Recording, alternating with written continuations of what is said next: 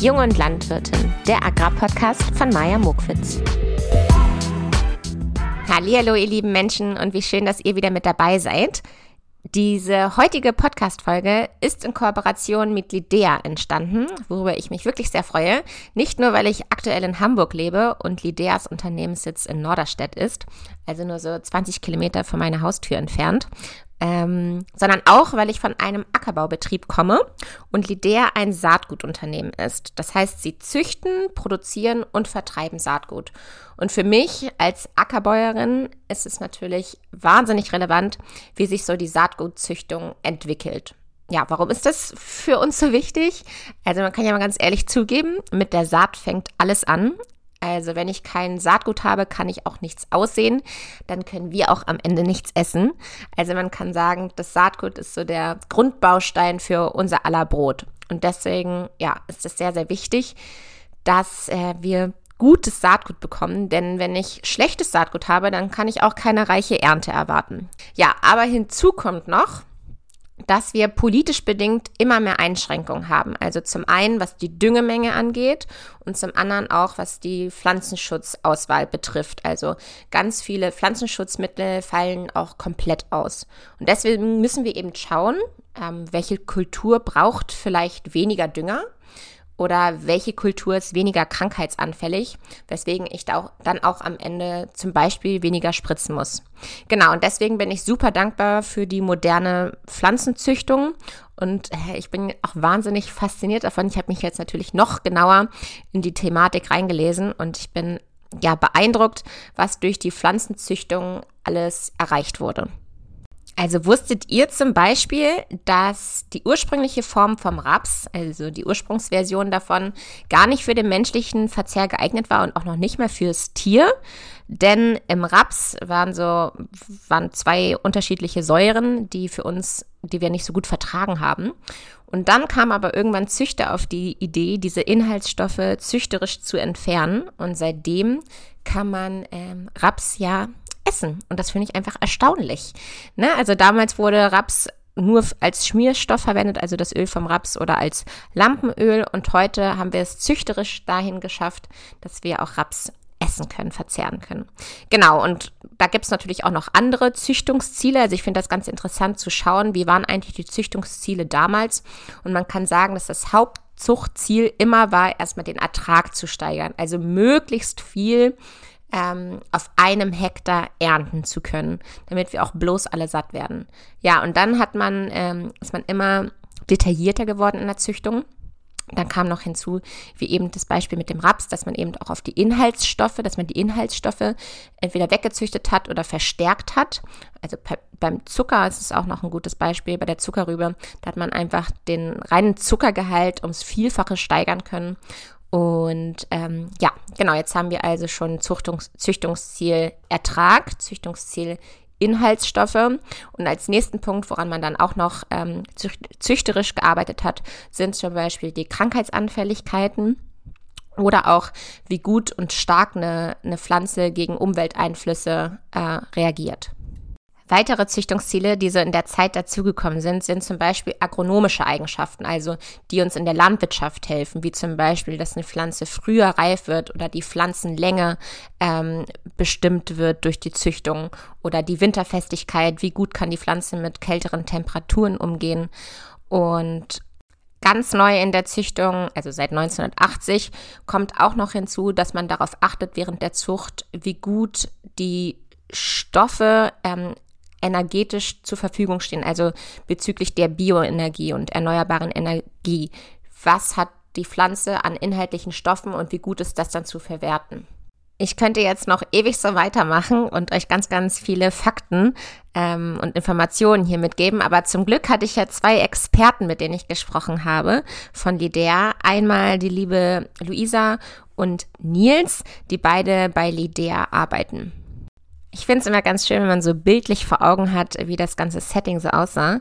Also ihr könnt euch vorstellen, dass ich nach Norderstedt gefahren bin und wir hatten dort einen gemeinsamen Konferenzraum äh, mit einem riesig großen Teller mit ganz, ganz viel äh, Franzbrötchen. Ich hatte witzigerweise auch noch welche mitgebracht, aber die hatten da sowieso schon welche liegen. Und genau, ich habe dann mit Nils und Luisa gesprochen Luisa ist 29 Jahre alt und Nils ist 35. Und ähm, ja, ich würde gerne noch erzählen, aus welchem Bereich die beiden kommen. Also Luisa ist für den Social Media Bereich zuständig und auch für die Website und so für die Veranstaltungsorganisation. Und Nils ist im Produktmanagement, im Crop Management für die Ölsaaten. Wir werden gleich mal ins Live-Gespräch springen. Ich kann euch vorweg schon verraten, was so meine Fragen waren. Also zum Beispiel habe ich gefragt, welche Saatgutziele es für die Zukunft gibt, was so die neueste Innovation ist, wie viele Chancen in einer gut überlegten Fruchtfolge liegen, welche Herausforderungen es im Saatgutbereich gibt und, und, und. Und bevor wir da gleich einmal reinhören, möchte ich mich natürlich auch selber nochmal ganz kurz vorstellen. Mein Name ist Maya Muckwitz, ich bin 29 Jahre alt, komme aus der Nähe von Hannover, habe Agrarwissenschaften studiert und bin auf einem landwirtschaftlichen Betrieb aufgewachsen. Ich habe nach meinem Agrarstudium in Berlin gelebt und dort für einen landwirtschaftlichen Verein gearbeitet im Bereich Öffentlichkeitsarbeit. Ich habe vor zwei Jahren eine Agrarweltreise gemacht. Damals ist auch dieser Podcast entstanden und mittlerweile bin ich selbstständig mit einer Social Media Agentur für die Agrarbranche und mache eben zusätzlich noch diesen Podcast, in der ich so die nächste Generation gerne vorstellen möchte und die Personen generell, die in der Landwirtschaft arbeiten. Ich bin hier immer auf der Suche nach Nischenthemen, nach neuen Wegen, nach Innovation und möchte einfach zeigen, genau wie vielfältig die Landwirtschaft ist. So, und jetzt, wo wir uns alle ausführlichst vorgestellt haben, finde ich, können wir in das Live-Gespräch springen. Ich wünsche euch viel Spaß beim heutigen Thema. So, da wollen wir doch mal hören. Lieber Kichererbsen oder grüne Bohnen? Also von meiner Seite aus ganz klar Kichererbsen. Von meiner Seite auch Kichererbsen. Meint ihr eigentlich damit den Anbau oder das, das was man sozusagen snackt und isst? Also gibt es da Unterschiede? Würdet ihr da Unterschiede machen? Also natürlich beides. Also um äh, Kichererbsen überhaupt snacken zu können, müssen wir sie ja auch erstmal anbauen. Ja. Deswegen, aber ich würde auch lieber Kichererbsen anbauen, um sie dann natürlich später snacken zu können, als die grünen Bohnen. okay, das, das macht Sinn. Lieber Sojaschnitzel oder richtiges Schnitzel? Ähm, pflanzenbaulich gesehen Sojaschnitzel, mhm. geschmacklich richtiges Schnitzel. Und ich mache es einfach direkt das Sojaschnitzel. Ja? Ja, da gibt es wirklich äh, gute Varianten schon. Obwohl, ja. ich habe da so eine richtige Lieblingsvariante. Wenn die ausverkauft ist, dann kaufe ich auch nicht die Alternativen. Gut, lieber süßes oder salziges Popcorn? Äh, für mich salziges Popcorn. Verrückt. Ich bin ja eher klein und süß, also das kleine, das, das süße Popcorn definitiv. Das finde ich auch. ja, schön. Ähm, jetzt haben wir ja schon ein bisschen was von euch gehört. Ich mag das immer ganz gerne. Da kann man im Hintergrund, wenn man den Podcast hört, selber ein bisschen überlegen, was man denn selber antworten würde. Und es bereitet auch schon so ein bisschen das Thema vor. Aber jetzt wollen wir natürlich wissen, wer sitzt denn da eigentlich am Mikro? Man hat schon gehört, zwei unterschiedliche Stimmen. Ich habe zwei Gäste heute da. Wer seid ihr denn? Und äh, genau, wo, wo, wo bin ich heute hier? Ja, moin, liebe Maja. Ich bin Luisa. Schön, dass du heute bei uns im Büro in Norderstedt bei der Firma Lidea bist. Neben mir sitzt mein Kollege Nils, der wird sich auch gleich nochmal ähm, vorstellen. Ähm, die Zuhörer interessiert jetzt natürlich bestimmt erstmal, wer ist denn Lidea? Es ist ein relativ neuer Name und das kommt eben daher, dass Lidea erst im letzten Jahr aus dem Zusammenschluss zwischen ähm, der Firma Oralis und der Firma Causade Saaten entstanden ist. Beides zwei Saatgutunternehmen, die mhm. ihr vielleicht schon mal gehört habt oder die ihr auch kennt, ähm, von denen ihr auch schon mal Produkte bezogen habt. Ähm, ja, und vielleicht ähm, nochmal so ein bisschen zum Hintergrund von Lidea. Ich habe es gerade schon angesprochen, es ist dem Zusammenschluss zwischen Causade und Oralis entstanden. So hat sich auch der Name eben zusammengesetzt. Das LI kommt aus dem Namen Oralis und das DE von ähm, Causade und zusammengesetzt dann eben, wie gesagt, Lidea.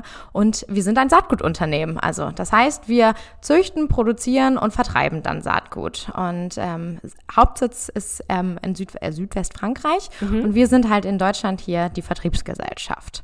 Genau. Und vielleicht nochmal so ein bisschen Zahlen, Daten, Fakten zu Lidea, ja, für gerne. die, die es äh, interessiert. genau, also wir sind ähm, weltweit circa 2000 Mitarbeiter. Davon sitzen ungefähr 100 hier bei uns in Deutschland.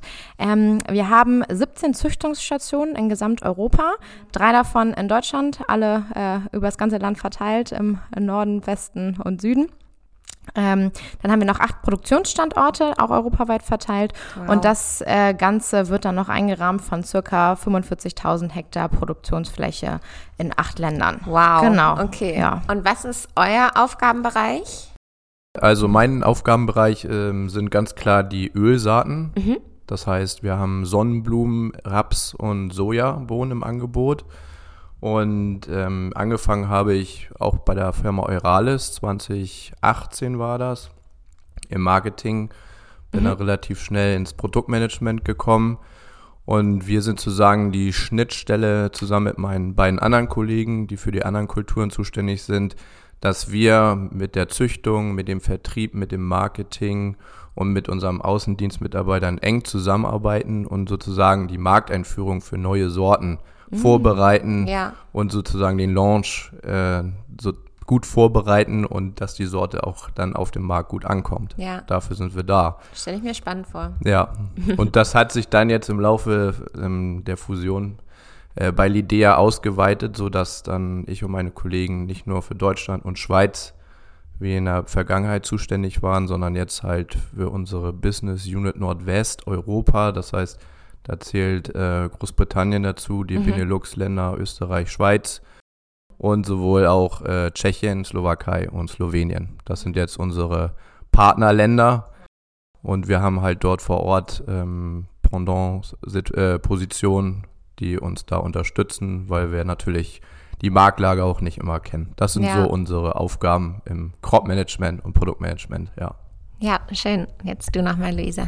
Genau, ich sitze bei uns im digitalen Marketing. Ich habe bei Causade vorher auch schon im Marketing gearbeitet und ähm, genau, bin jetzt bei Lidea auch, äh, wie gesagt, für alles im digitalen Bereich zuständig. Dazu für alles gehört. Zuständig. Ja, also wie gesagt, im digitalen, zum Glück nicht Mädchen für alles, aber genau, im digitalen Bereich dann eben schon. Dazu gehört zum Beispiel unser gesamter Internetauftritt, mhm. also sprich Webseite, eben auch Social Media, der YouTube-Kanal. Ähm, und oh hey, YouTube sogar. Ja, also wir haben sogar einen YouTube-Kanal. Also wir wollen hier noch ein bisschen mehr bespielen spielen, aber wir haben ihn auf jeden Fall. Genau, schaut doch einfach mal rein. Ähm, ja, und momentan beschäftige ich mich auch jetzt wieder zum Glück äh, mit der gesamten Messeplanung. Also DG-Feldtage und Öko-Feldtage jetzt im Juni. Ähm, das ja, liegt alles gerade bei mir auf dem Schreibtisch, die ganze Planung eben dafür. Und wann, wann sind die? Ähm, die DG-Feldtage sind vom 14. bis zum 16. Juni mhm. und die Öko-Feldtage knapp zwei Wochen später, 28. bis 30. Juni. Genau. Jawohl, das, das ist ja noch ein bisschen mhm. Zeit. Genau, nee, und wie gesagt, im Marketing ist jetzt natürlich unsere Hauptaufgabe im Prinzip, ähm, ja, den Landwirten zu zeigen, was für Sortenlösungen wir haben und wie diese halt äh, beim Kunden dann nachher einen Mehrwert schaffen können. Genau. Ja, schön. Danke, dass ihr euch so gut vorgestellt habt. Ähm, jetzt möchte ich gerne mal über den Boden reden. Das ist ja so die Grundlage für alles. Und ähm, ja, meine Frage an euch ist, wie schaffen wir es eigentlich, unseren Boden enkeltauglich zu bewirtschaften? Und was hat die Saatgutauswahl damit zu tun? Ähm, wir von Lidea haben uns halt groß auf die Fahnen geschrieben, dass äh, eine ausgewogene und breite Fruchtfolge halt sehr wichtig ist, ähm, um den Boden ähm, genügend Zeit zu geben, sich zu regenerieren, ähm, mhm auch die, das Bodenleben Leben im Grunde das erhalten zu, oder dass das erhalten bleibt. Ja. Ähm, auch mit der angepassten Bodenbearbeitung, so dass man einfach den Nutzen nimmt, was die Natur auch gibt, also äh, Bodenlebewesen, Wasserhaushalt, ähm, dazu die gehörige gute Kultur, die mhm. passen würde zu dem jeweiligen Standort. Und ähm, dass die Vielfalt einfach erhalten bleibt, weil man dadurch halt viele ähm, zum Beispiel Schädlinge unterdrücken könnte, ähm, auch Krankheiten unterdrückt, ähm, eine bessere Nährstofffixierung, Wasserhaltevermögen des Bodens, also Probleme, die wir in den letzten Jahren auch haben und die wir in Zukunft wahrscheinlich auch noch stärker haben mhm. durch Klimawandel und Preisexplosion auf den Märkten für Stick, also für Dünger. Ja. Ähm, daher müssen wir einfach mehr auf die natürlichen Prozesse achten, wie es natürlich im Rahmen, wie es geht, und das auch ein bisschen optimieren, ist klar. Aber da können wir halt mit unserem Saatgut halt, ähm, weil es ja zertifiziertes Saatgut, ähm, dadurch garantieren wir ja eine sehr hohe Qualität, was Keimung angeht und auch Qualität, was nachher ähm, den, die Ertragsbildung angeht. Mhm. Und äh, in dem Zusammenspiel Fruchtfolge, ähm, Bodenbearbeitung natürlich auch abge, ich sag mal, in Bezug auf die Betriebsweige muss das auf den jeweiligen Betrieb natürlich auch passen, wie er seine Fruchtfolge wählt. Ja. Ähm, und wir zusätzlich mit unserem qualitativ hochwertigen Saatgut, ähm, das wäre so unsere Mission für die Zukunft, Ja, dass das wir dann eine einen enkeltauglichen Boden hinterlassen oder auch wieder herstellen. Ja. Vielleicht kannst du noch mal sagen, was einen guten Boden ausmacht, also welche Parameter. Ja, einen guten Boden macht einfach aus. Ähm, kommt drauf an natürlich. Ja. Also auf die Basis, ob es nun ein leichter Boden ist oder ein schwerer Boden, je nach Entwicklung. Total. Aber man kann das ähm, im Grunde steuern, indem man halt sagt, äh, ich möchte eine gute Humusauflage haben. Das heißt, da wird zum Beispiel viel Wasser in der Oberfläche gehalten, was wichtig ist für die Frühjahrsentwicklung, wenn es dann wirklich mal zu Trockenperioden kommt.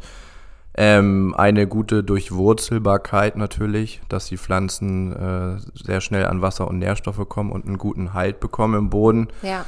Äh, das Bodenlebe, die, also das Bodenleben ist wichtig, ähm, gerade für die kapillaren Wirkung, was Wasser- und Nährstofffluss angeht, so dass ähm, je nach Boden halt geguckt wird, ob ich jetzt eine intensive Bodenbearbeitung mache oder nicht. Ja. Also Erhalten von Poren durch zum Beispiel Regenwürmer oder sowas. Ähm, das wäre für mich ähm, ein guter Boden. Ja, Ja. das schon einige gute Punkte aufgezählt. Vielleicht habe ich noch einiges dafür. vergessen, aber ja. nee, für die genau. Hörer und Hörerinnen, die nicht aus der Landwirtschaftsbranche kommen, war das schon mal sehr, Ja. sehr gut. Danke dir. Ihr sagt auf eurer Webseite, dass ihr Herausforderungen von heute und morgen findet. Ich möchte jetzt erstmal gerne wissen, was sind denn die Herausforderungen im Saatgutbereich? Holt uns doch mal ab. Ja, ähm, es sind im Prinzip, oder wir haben gemerkt, dass die Landwirte sich ähm, nach Alternativen auch umschauen. Also es ist nicht mehr irgendwie starr. Sie möchten ganz gerne neue Kulturen eben ausprobieren. Das sehen wir eben auch als Herausforderung an. Ähm, ja, im Prinzip dafür, das Saatgut dann auch zu liefern. Wir merken so gerade Nachfrage jetzt bei den Kulturen Soja und Kichererbsen nimmt doch zu. Vor knapp 50 Jahren war das wirklich der Mais, also der wirklich am, am stärksten nachgefragt worden ist. Ähm, und gerade über Mischungen versuchen wir eben Herausforderungen, ähm, also Sortenmischungen, ne? Ja, genau, ja. ähm, versuchen wir halt eben den ja, Herausforderungen entgegenzugehen. Und das ist zum Beispiel, wenn wir jetzt ähm, im Bereich ähm, Zwischenfrüchte schauen, die Düngeproblematik, Stichwort rote Gebiete, ähm, da ist es für uns einfach essentiell, dass wir den Landwirten eben Mischungen anbieten, ähm, wie zum Beispiel unsere Lit Cover Nutri heißt sie, die aus drei Leguminosen und ähm, Rauhafer eben besteht. Ähm, der Vorteil an dieser Mischung ist einfach, ähm, wir haben in bestimmten Regionen, ähm, ist halt die Vorgabe, dass der Anteil an Zwischenfrüchten, ähm, ach, Entschuldigung, an Zwischenfrüchten, an Leguminosen, Entschuldigung, ähm, 75 Prozent nicht überschreiten darf. Bei der Nutri zum Beispiel kommen wir nur auf 70 Prozent Leguminosenanteil. Sie erfüllt also die Vorgabe. Und äh, wir haben aber dennoch Leguminosen drin, die halt den Stickstoff eben im Boden halten. Und ähm, genau, du musst dann diesen im Boden gehaltenen Stickstoff nachher bei der Düngebedarfsermittlung eben nicht angeben. Und ähm, unser Produktmanager Kai sagt immer so schön, ähm, dass sich bei diesen Stickstoffpreisen die Mischung im Prinzip äh, quasi von selbst bezahlt. Das ist so ganz praktisch. Ja. Und ähm, vielleicht um nochmal bei den Zwischenfrüchten zu bleiben, wir haben da noch einen anderen Lösungsweg in diesem Bereich. Ähm, das ist unsere Mischung Capello Symbio. Das ist eine Mischung aus Raps und Leguminosen. Also Ich überlege gerade, wie, wie, wie attraktiv ich diese Namensgebung finde. Ist, äh, kann mir nachher auch noch mal ein bisschen was zu erzählen, wie sich, äh, wie sich Ja, diese, gerne. diese Namen dann auch nachher zusammensetzen. Das ist eigentlich ganz spannend. Genau, aber nochmal, um kurz auf die Mischung zurückzukommen. Ähm, die hat einfach oder fördert den Deckungsgrad des Bodens. Du hast ähm, einen erhöhten Bodenschutz und ähm, das Tolle bei dieser Mischung ist, ähm, dass äh, es da dabei auch eben zur Stickstoffakkumulation ähm, kommt. Also sprich, der Stickstoff kann durch die Leguminose im Raps ähm, gespart werden. Ähm, du hast auch eine Unkrautkontrolle und was ich selber irgendwie total äh, spannend finde, diese Leguminosen ähm, in der Mischung ähm, dienen eben auch als Ablenkungspflanzen. Also das heißt, also für andere Schädlinge im Boden, zum Beispiel Rapsatfloh oder die Kohlfliege. Und ähm, auch der Boxhornklee in dieser Mischung, der scheidet halt so bestimmte Geruchsstoffe aus und ähm, der vertreibt halt andere Insekten. Und sowas Ja. finde ich halt total spannend. Und ähm, genau. Das ist auch eine Grundlage in der Permakultur. Ich war ja mal auf ähm, mhm. Weltreise, genau. auf Agrarweltreise. Da habe ich mir auch ganz viele Permakulturhöfe angeguckt und die haben das halt immer so gemacht, dass sie sich so gegensätzliche Pflanzen nebeneinander gepflanzt haben. Richtig. Genau. Genau, darauf zieht das nämlich dann auch äh, ab. Genau. Und im Raps gibt es noch ein bisschen mehr. Da gebe ich einmal kurz an Nils weiter, der kann noch ein bisschen was erzählen. Ja. Genau, wir wollen ja uns auch ähm, den Nutzen der Natur, sag ich mal, hört sich jetzt ein bisschen alternativ an, aber das ist so wirklich äh, für die Zukunft gesehen, dass wir ähm, Ressourcen schonen müssen. Ja. Und da haben wir zum Hört sich gar nicht so alternativ an. Nein, das ist, nein, das ist so. Aber ähm, das ähm, Hört sich die, modern die, an. Genau, modern, muss mhm. man das sagen. Ist vielleicht das richtige Wort. Ähm, wir haben halt Low-Input-Sorten. Das bedeutet, dass diese Sorten einen stabilen Ertrag erreichen können mit geringeren Einsatz von Betriebsmitteln. Das heißt also äh, weniger Pflanzenschutz, weniger Düngung mhm. und durch ihre, ähm, sag ich mal, Architektur der Wurzeln, die sind sehr ausgeprägt und können tief in den Boden einwurzeln, so dass bestimmte Wirksto äh, Nährstoffdepots auch erreicht werden und sowohl auch Wasser in tieferen Ebenen des Bodens ähm, das halt ähm, gespart werden kann ja. und trotzdem vernünftiger Ertrag erwirtschaftet wird. Das ist so eine ähm, Sparte von Sorten, die wir im Raps haben. Da haben wir zum Beispiel die Sorte ES Vito im Angebot. Dann hat Luisa schon unser ähm, Konzept äh, Capello Protect eben angesprochen. Äh, Capello Symbio. Entschuldigung, Protect wollte ich jetzt vorstellen. ähm, das ist im Grunde eine, die erste Variante unserer Saatgutmischung. Ähm, da ist einmal eine, ja, ein Hauptbestand an Raps drin, die Sorte ES Capello, die auch nachher geerntet werden soll. Dann haben wir eine, diese Lockpflanze, eine Linie, ES Alicia heißt die, die blüht mhm. sehr früh. Und wir haben noch einen Anteil von Klee drin, das für Stickstofffixierung im Herbst äh, fungieren könnte. Ja, wird aber nicht so der Fokus drauf gelegt. Das ist eher dann diese Capello Symbio Mixtur. Mhm. Und ähm, ganz klar ist dadurch jetzt auch, mh, hm, dass immer mehr Wirkstoffe im Raps wegfallen, ja, dass wir genau. die Rapsglanzkäfer nachher im, die wirklich Schäden hinterlassen zur Blüte und zur Knospenentwicklung, äh, dass die halt durch eine Ablenkungsfütterung dieser früher blühenden Linie sich darauf stürzen und äh, ihren Reifefraß dort abhalten und nicht halt auf dem später blühenden Hauptbestand. Hm, das ist echt, das ist echt richtig spannend. Ja, mhm. also es ist, ähm, wir haben viele Landwirte, die das ausprobieren. Ja, wollte ich gerade nachfragen. Und das wächst auch. Also die, mhm. die Nachfrage wächst dadurch, dass, weil es ähm, schon teilweise, ähm, es gibt eine Wirtschaft, der heißt Pyrethroide, äh, so eine Wirkstoffklasse und die Rapsgangskäfer ähm, entwickeln langsam Resistenzen, Resistenzen dagegen, ja, ja. sodass wirklich problematisch wird, die dann zu bekämpfen. Ja, des Weiteren sind wir natürlich auch im Sojabereich sehr, sehr stark unterwegs. Wir sind von Lidea, der ähm, Europas größter GVO-freie Züchter mhm. äh, für Soja, weil einfach in Europa die Akzeptanz äh, für genveränderte Organismen, heißt ja. es ja, ähm, nicht da ist oder gegeben ist, so wie es vielleicht in anderen oder auf anderen Kontinenten ist. In den USA wird das nur noch so gehandhabt. Ähm, da sehen wir uns halt sehr stark drin und da sind wir auch sehr stark im Sojaanbau. Es ist eine Pioniergeschichte. Ja. Also ich sag mal vor 20 Jahren äh, hat, wurde der startete der Anbau von Soja in Deutschland in guten Region, wo es passt. Weiß man, wie viel Hektar aktuell in Deutschland an Soja angebaut werden? Wir sind jetzt ungefähr, ungefähr bei 36.000 Hektar. Und kann man das irgendwie vergleichen, wie das vor ein paar Jahren war, dass das man so ein bisschen sich vorstellen hat sich kann? seit 2018 verdoppelt. Ja, wow. Also das ist wirklich ähm, trotz auch schwierigen Anbaubedingungen mhm. durch Trockenheit, weil ähm, die Pflanze braucht einfach Wasser und wir hatten teilweise sehr starke Frühjahrstrockenheiten, wo mm. dann der, die Entwicklung gehemmt war. Ähm, die Landwirte sind daran interessiert und gerade im Hinblick, dass auch Soja eine Leguminose ist, das heißt, Stickstoff kann aus der Atmosphäre fixiert werden und die Pflanze muss nicht extra mit Stickstoff gedüngt werden. Ja.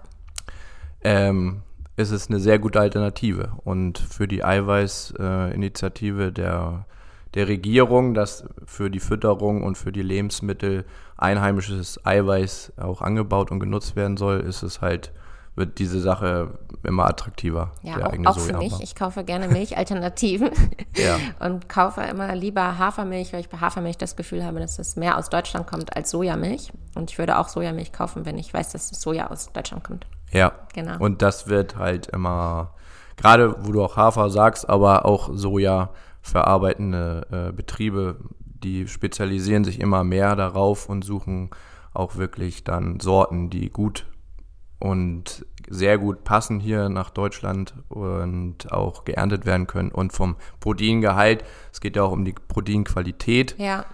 Da wird dann selektiert. Ja, vielleicht könnt ihr mir mal einen Soja-Landwirt vorstellen. Den würde ich gerne mal hier in meinem Podcast sprechen. Das können wir gerne arrangieren, ja. Da müssen Super. Wir so, Luisa, hast du noch Ergänzungen? Genau, Nils, du hast es im Prinzip eben schon angesprochen. Also Maja, wir versuchen natürlich für jedes Bedürfnis, die die Landwirte irgendwie haben, halt einfach ähm, die optimale Sorte zu liefern. Und das natürlich auch in jedem Bereich. Also wir haben ja eine ganze Brand Bandbreite an Kulturen. Ähm, wir sagen ja auch immer so schön, wir sind Multicrop-Saatgutanbieter. Ähm, und zum Beispiel dann nochmal, um kurz vielleicht auch nochmal auf Mais zurückzukommen, ähm, ja, eine unserer Hauptkulturen. Also da ist Trockentoleranz natürlich auch momentan oder Wassernutzungseffizienz, wie wir auch eben immer so schön sagen, halt auch nochmal irgendwie ein Thema. Das nimmt in Deutschland auch eben mehr zu. Da haben wir halt auch ähm, spezielle Sorten, die unter dem Label Kaktussorten laufen. Also wir wollen damit nicht Kaktuseis vermarkten, wie ich immer so witzigerweise sage. Da muss man ja mal an seiner Kindheit gleich irgendwie denken an das tolle kribbelige Kaktuseis. Nee, ja. das sind wirklich Sorten, die ähm, Wasser einfach effizient nutzen können. Ähm, Genau, oder auch eben nochmal, um ähm, auf das Thema Herausforderungen nochmal ähm, einzugehen, äh, ist zum Beispiel halt auch Beize, ist, ist so ein Thema, haben wir auch eben selber bei uns jetzt im Hause entwickelt mit Boost and Go. Ähm, und da wollen wir natürlich auch gucken, dass es auch ähm, bei Verbrauchern auch jetzt nicht immer so ein blöd besetztes Thema ist. Ne? Also mhm. ähm, ja, wir wollen natürlich ganz klar die Abwehrkräfte unserer Pflanze stärken, weil gerade auch im jungen Stadium braucht die Pflanze halt einfach noch Support. Ich sage das auch mal, so ein Kind braucht halt irgendwie auch die Nährstoffe aus der Muttermilch nicht mhm. und so und wird da irgendwie geschützt und so und so muss man es mit jungen Pflanzen, ähm, auch wenn wir wirklich tolles, triebkräftiges Saatgut eben haben, man muss trotzdem halt einfach nochmal ein bisschen ähm, supporten. Ne? Und das sind natürlich so ja halt Herausforderungen, auf die wir eben halt ähm, ja mit unseren Sortenlösungen und auch der Züchtung natürlich dann versuchen einfach ähm, zu antworten. Genau. Ja, schön. Danke, dass ihr da so ausführlich drauf äh, antwortet. Ich kann hier richtig noch was lernen. Ähm, ich habe noch eine Frage zu den Saatgutzuchtzielen aus den letzten zehn Jahren. Was war das so damals und ähm, an was züchtet man heute? Die Züchtung hat sich eigentlich dahin entwickelt, dass ähm, bei gewissen Kulturen die Ertragssteigerung gar nicht mehr so im, im Fokus steht, mhm. weil bei gewissen Kulturen einfach schon das Limit erreicht ist ja. Also auch begrenzt durch die äh, zum Beispiel Düngeverordnung, wie viel Stickstoff oder wie viel Dünger überhaupt noch gegeben werden darf. Das wird ja alles runterreglementiert. Ähm, dadurch Wo glaubst sind, du, ist es schon erreicht? Bei welchen? Also erreicht ist es auf jeden Fall im Getreide. Ja, hätte ich jetzt auch gesagt. Ja, im Weizen. Ähm, da ist es so, dass wir einfach die, da ist die Entwicklung der, der Züchtung nur, dass man wirklich die Ertragsstabilität beibehält mhm. auf einem gewissen Niveau bleibt und zusieht, dass die Pflanzen ähm, sich selbst schützen können, am besten gegen Krankheiten, Schädlinge oder das kompensieren, im anderen Fall halt Toleranz zeigen. Mhm. Ähm, Im Mais ist es so, da es ja noch relativ ähm, junge Kultur ist, auch in Deutschland, da ist es so, dass wir äh, immer noch eine Ertragssteigerung haben von Jahr zu Jahr von ungefähr 1%. Das ist noch relativ, also das ist noch sehr hoch, mhm. auf einem hohen Niveau. Ähm, wird man sehen, wie lange das weiter äh, fortgeführt werden kann. Das wird man natürlich sehen, dass, mh, mm, dass man das so lange wie möglich fortbehalten kann. Und äh, da ist es aber auch so, wie Luisa eben schon gesagt hat, ähm, durchhalten, dadurch, dass es ein sehr häufiger Anbau und eine große Anbaufläche auch in Deutschland ist, kommt es halt dadurch auch dazu, dass es dann zu Problemen kommt, ähm, wie es äh, schädlingsmäßig und krankheitsmäßig ausschaut. Und ähm, da wird natürlich, man muss die Trends immer sehr früh erkennen. Ja. weil ähm, es dauert halt doch relativ lange, bis zu zehn Jahre oder länger, eine Sorte auf, eine neue Sorte auf den Markt zu bringen. Und ähm, ja, um dann den richtigen Riecher zu haben, wo die Reise hingeht, erkennen, muss man schon sehr gut äh, vorselektieren ja. und schauen. Ähm, teils wird ja auch viel jetzt schon mit Urformen wieder eingekreuzt, die mit Hochleistungssorten mit Urformen ähm, kombiniert werden. Hast du ein Beispiel für eine Urform?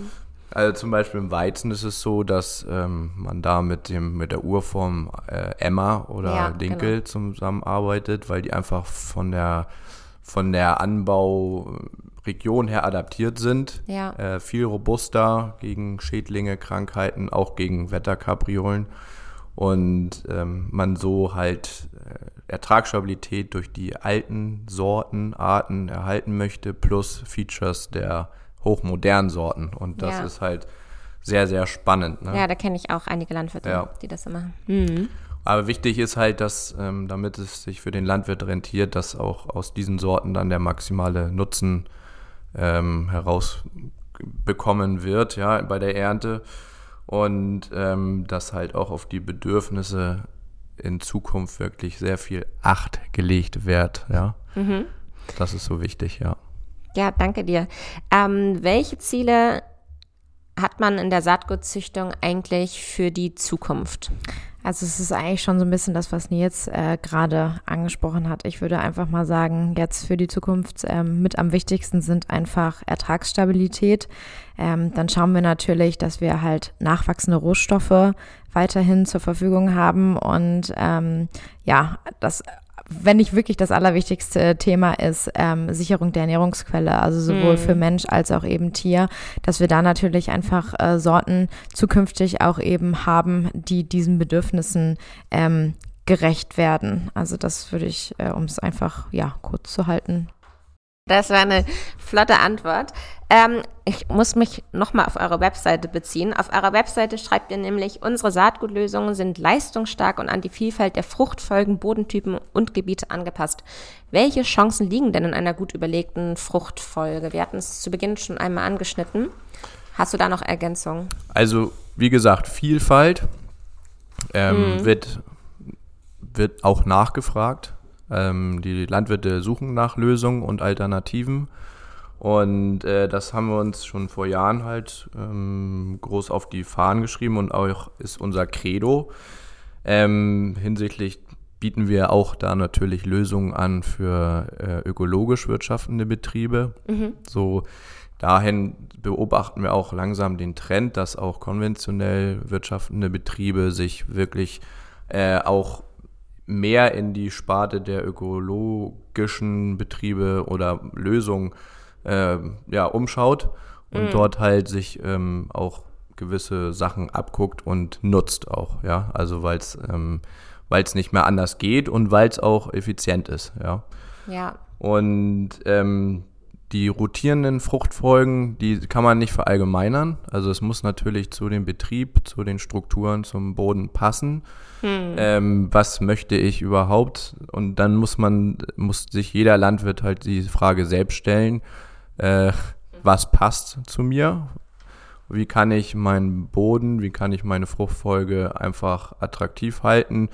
und halt auch Vorfruchtwerte nutzen, die dann durch gewisse Zwischenfrüchte zum Beispiel ähm, hervorgerufen werden. Ja. Dann geht es natürlich darum, die Fruchtfolge ähm, zu untersuchen, ähm, ob es jetzt Probleme geben könnte in einer gewissen Rotation oder Fruchtfolge, was ähm, Selbstverträglichkeit oder Verträglichkeit der Folgefrüchte, Vorfrüchte angeht. Ja. Ähm, da muss wirklich drauf geachtet werden, so dass zum Beispiel Brücken äh, unterbrochen werden, äh, was zum Beispiel den, die Verschleppung von Krankheiten oder von Schädlingen angeht. Ähm, das ist schon eine sehr ausgeklügelte Sache, die gut durch, sagen, überdacht ja. und durchdacht werden muss. Und ähm, ja, es Gibt es einige Aspekte zu betrachten. Genau, es geht halt davon, wie, wie tief wurzeln äh, einige äh, Kulturen, wie viel nicht. Und ähm, wir haben dann, wie gesagt, Krankheiten und Schädlinge, hatte ich schon angesprochen. Ja. Dass man da halt da die durch die Fruchtfolge einiges eindämmen kann. Retten ja. kann. Retten kann auch, ja, genau. Gibt es denn einen allgemeinen Ratschlag bezüglich der Saatgutauswahl in Deutschland oder muss man das individuell betrachten? Er hat es eigentlich auch gerade schon ein bisschen erwähnt. Ne? Ja, genau. Also genau, wir setzen hier sehr auf Individualität. Also Mhm. jedes Feld ist individuell. Äh, Es würden wahrscheinlich auch alle Landwirte so ähm, unterschreiben. Und natürlich ist der Landwirt dann halt nachher auch der Profi, der dann guckt, okay, was passt denn jetzt auf dieses Feld, was soll da hin? Ähm, und wir sind im Prinzip als Saatgutunternehmen einfach unterstützend ähm, dann tätig. Ne? Also äh, wir ja, helfen dann im Prinzip und schauen natürlich gemeinsam, was passt jetzt, Nils hat es schon angesprochen, was macht hinsichtlich der Fruchtfolge eben auch Sinn und sagen dann, hey, willst du vielleicht mal die und die Kultur irgendwie ausprobieren? Das könnte doch ähm, auch nochmal ganz, ganz spannend jetzt einfach auch für deinen Betrieb sein. Ähm, aber da merken wir natürlich auch, also der Landwirt entscheidet immer ganz individuell und wir würden da niemals vorgeben, du musst jetzt aber hier irgendwie und ähm, genau, deswegen. Ähm, aus Neugier, wie bereit sind denn eigentlich die Landwirte für eine breiter aufgestellte Fruchtfolge? Also wir haben jetzt die Erfahrung in der letzten Zeit gemacht, die sind offen dafür. Also die möchten was ausprobieren und da kann man auch gar nicht mal irgendwie sagen, das betrifft jetzt nur irgendwie, ich sag mal, die jungen, dynamischen Das wäre jetzt meine nächste Landwirte. Frage gewesen. Sind das nur die Jungen? Nee, nee, also das wirklich auch aus allen Bereichen. Also wirklich alle informieren sich und ähm, suchen natürlich auch einfach irgendwie nach neuen Lösungswegen. Und da möchten wir natürlich dann an Ort und Stelle sein und ähm, eben unserem Partner Landwirte die Hand reichen und sagen, wie wär's denn da mal mit? Also das äh, merken wir definitiv. Und wir hatten es ja vorhin auch schon angesprochen, eben auch wirklich dieses neue Kulturen mal auszuprobieren. Ähm, das machen dann viele, die dann einfach auch mal fragen, kann ich mal ein bisschen Probesaatgut haben? Ich würde das gerne mal ausprobieren. Ich habe das irgendwo gesehen. Ne? Also die schauen ja natürlich auch immer ganz viel rechts, links. Was gibt es denn irgendwie noch so? Wer probiert denn das mal aus? Und ähm, genau. Aber wir haben natürlich zum Beispiel auch Demo-Standorte, wo Landwirte dann auch mal gucken können und sagen sie, ah, ich habe das hier jetzt mal irgendwie gesehen. Könnte für mich auch mal ganz spannend sein. Ähm, was können wir da machen? Wo sind denn so Demo-Standorte zum Beispiel? ganz Deutschland verteilt. Also hier in Norderstedt, aber auch zum Beispiel in der Nähe. Ähm, genau, man findet die zum Beispiel auch nochmal, also wer nochmal unsere Webseite besuchen möchte, da gibt es eine schöne Karte, da kann man dann noch anklicken, Demo-Standorte in Deutschland und ähm, dann kann man sich das auch nochmal anschauen. Und ansonsten einmal kurz an Außendienst wenden, der nimmt einen dann sonst auch mal für eine persönliche Führung über so einen Demo-Standort mit und genau, kann man Ah sich das okay, immer mal anschauen. Gute Aussichten. Was ist denn aktuell die neueste Innovation im Saatgutbereich? Habt ihr das schon erwähnt oder habt ihr das euch noch aufgehoben? Für diese Also Frage? wir haben das schon erwähnt, ja, das wollten wir nicht äh, hinterm Berge lassen, sondern ähm, aus unserer Sicht und aus Sortensicht, was jetzt auch Mischung angeht, äh, haben wir die unsere Rapssortenmischung ESK Pello Protect, die ich ja schon vorgestellt hatte, ähm, die auch eine Auszeichnung ähm, bei der European Seeds bekommen hat für dieses Konzept, weil es einfach innovativ ist. Ähm, aus technischer Sicht gesehen ist es so, dass ähm, ja, je digitaler die Welt wird, desto digitaler wird auch die Landwirtschaft und ist eigentlich eine, ich sag mal, nach Raum- oder Flugzeugbau und Automobilbau die innovativste technische äh, Sparte, die wir haben. Ähm, dass da die teilflächenspezifische Aussaat und Düngung ähm, wirklich in Zukunft mehr und mehr jetzt schon eine Rolle spielt und in Zukunft auch noch steigern, gestiegen oder gesteigert wird. Und ähm, das ist so auch unser Credo, dass wir natürlich bestmöglichstes Saatgut produzieren können und anbieten können, welches ähm, für die Saat Aussaattechnik auch gut zu verarbeiten ist. Das heißt, ein, ein schöner, Sor äh, ich sag mal, ein Aussaatflow in der Maschine, Ja. dass die Aussaat auch wirklich nicht ähm, mit Ausfall im, im Feld zu sehen ist, sondern dass man wirklich rein für rein oder je nachdem, ob gestreut wird, zu sehen ist, ja. Das ist so unsere Beigabe für die Landtechnik ähm, und halt auch für die Sorten und ja, genau. Ja. Danke, da sind wir schon fast am Ende. Ich wollte mir die Frage noch aufheben. Wollt ihr vielleicht noch sagen, wie man immer auf diese Namen kommt, die so kompliziert und unsexy sich an? Also unsexy ja jetzt wohl gar nicht. Wir haben zum Beispiel auch eine Sorte, die heißt Kiss Me. Also das ist doch schon sehr Hey, sexy. okay. Also deswegen, wir haben auch äh, Bali. Also man kann schon immer ganz tolle, ganz tolle äh, Sorten ähm, oder ganz tolle Wortspiele im Prinzip ähm, dann irgendwie damit machen. Ähm, ja, wie kommt das zustande, Nils? Also auf vielfältigen Wege. es ist immer so, dass wir, ähm, es gibt ein Komitee Mhm. in allen Ländern ähm, von Kollegen und da werden dann ja Namensvorschläge gemacht. Ja, wirklich. Ja, dann wird das natürlich abgeglichen, ähm, ob das in allen Ländern auch eine positive Bedeutung hat. Dann wird auch natürlich, muss geschaut werden, ob es äh, diese Namen schon gibt äh, in den Sorten oder in den Sortenkatalogen ähm, weltweit. Und dann wird entschieden, ja. Okay. Und was halt harmonisch klingt, das muss nicht unbedingt immer einen Sinn machen, ähm, aber ähm, einen Wiedererkennungswert haben. Und äh, daher, wenn man die Sorte zum Beispiel ES Bond im Mais hört, dann weiß jeder Landwirt anhand der Ergebnisse äh, der Landessortenversuche, okay, das ist schon eine Hausnummer, eine gute Sorte für Deutschland. Genauso ist es im Sojabereich für ES Mandor. Das ist äh, ein, ja, die Standardsorte in Deutschland für den Anbau und auch für, für Neulinge im Anbau.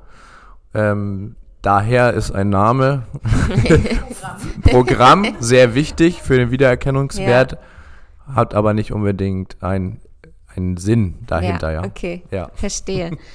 ähm, ja, schön, dass wir gesprochen haben. Vielleicht möchtet ihr noch erwähnen, wie man euch kontaktieren kann. Ja, wir haben es ja vorhin schon des Öfteren mal durchklingen lassen. Also klar, über unsere Webseite. Nein, also ihr könnt uns natürlich äh, unter der 0800, nein, Quatsch, anrufen. Nein, also wie gesagt, ähm, Social Media ist eigentlich immer irgendwie, finde ich, momentan eigentlich ein ganz, ganz schönes Tool, wenn man mal irgendwie eine schnelle, direkte Frage hat, die auch dann ähm, zügig beantwortet werden soll, dass man da uns einfach irgendwie eine Direct Message irgendwie schickt oder unter unserem Beiträgen kommentiert. An sich ähm, auf der Webseite findet man natürlich auch alle Nummern von unserem Außendienst. Ist natürlich dann auch immer der direkte Kontakt, wenn man äh, ja in Hilfe rund um Saatgut wie auch immer eine ähm, kompetente Beratung halt einfach wünscht, ähm, wenn man Fragen zum Produktmanagement hat, da findet man auch alle Ansprechpartner und Kontaktdaten auf unserer Webseite. Und ähm, dann ist uns natürlich der persönliche Kontakt am aller allerliebsten. Und ich würde es ganz gerne nochmal ähm, wieder erwähnt, DRG Feldtage, Öko-Feldtage jetzt im Juni. Da würden wir uns natürlich alle riesig freuen, wenn ihr uns